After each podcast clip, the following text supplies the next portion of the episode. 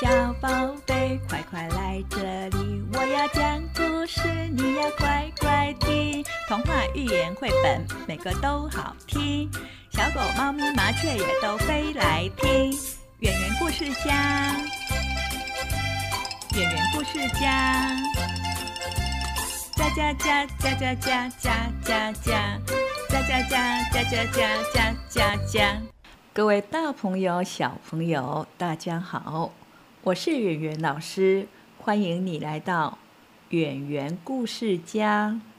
从今天开始，圆圆老师会在这里讲故事给小宝贝们听。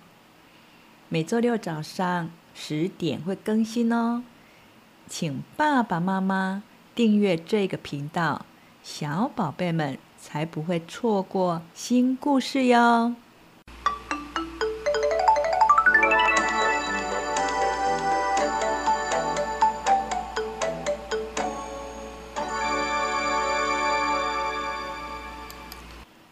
圆圆老师经常在公共场所，尤其是餐厅吃饭的时候，看到很多的爸爸妈妈们带着宝贝们吃饭。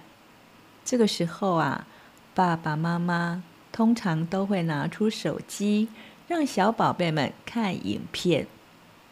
我们也知道，长期下来会影响小宝贝的视力。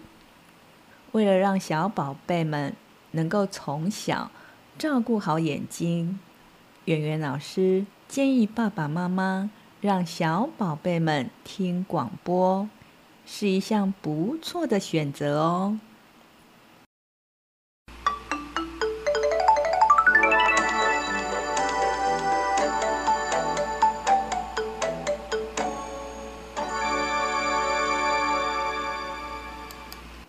想想看。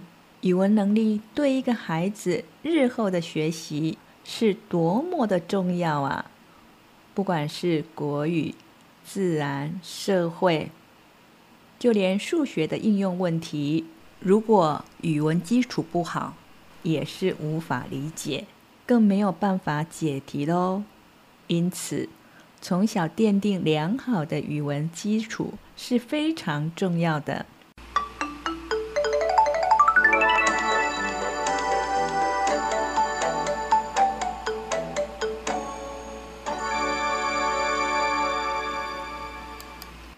学习语文第一个基础是听，然后是模仿。当孩子还在牙牙学语的阶段，建议爸爸妈妈尽量跟孩子们讲话，这样子可以丰富孩子的语言词汇，帮助孩子的语文能力。演员故事家有两个单元，第一个单元当然是演员老师讲故事喽。第二个单元是圆圆老师要跟爸爸妈妈聊聊天。我们都知道，小宝贝从呱呱落地的那一天开始，爸爸妈妈都希望小宝贝们快快乐乐的长大。过程当中，偶尔也会让爸爸妈妈伤脑筋。圆圆不是教育专家，但是圆圆可以帮助忙碌的爸爸妈妈们。阅读书籍，找资料，提供给爸爸妈妈们参考。过去，圆圆是一位幼教老师，拥有十几年的幼教资历，同时也是一位广播电台的节目主持人，访问过很多的教育专家哦。这些内容也都可以透过圆圆故事家提供给爸爸妈妈们参考。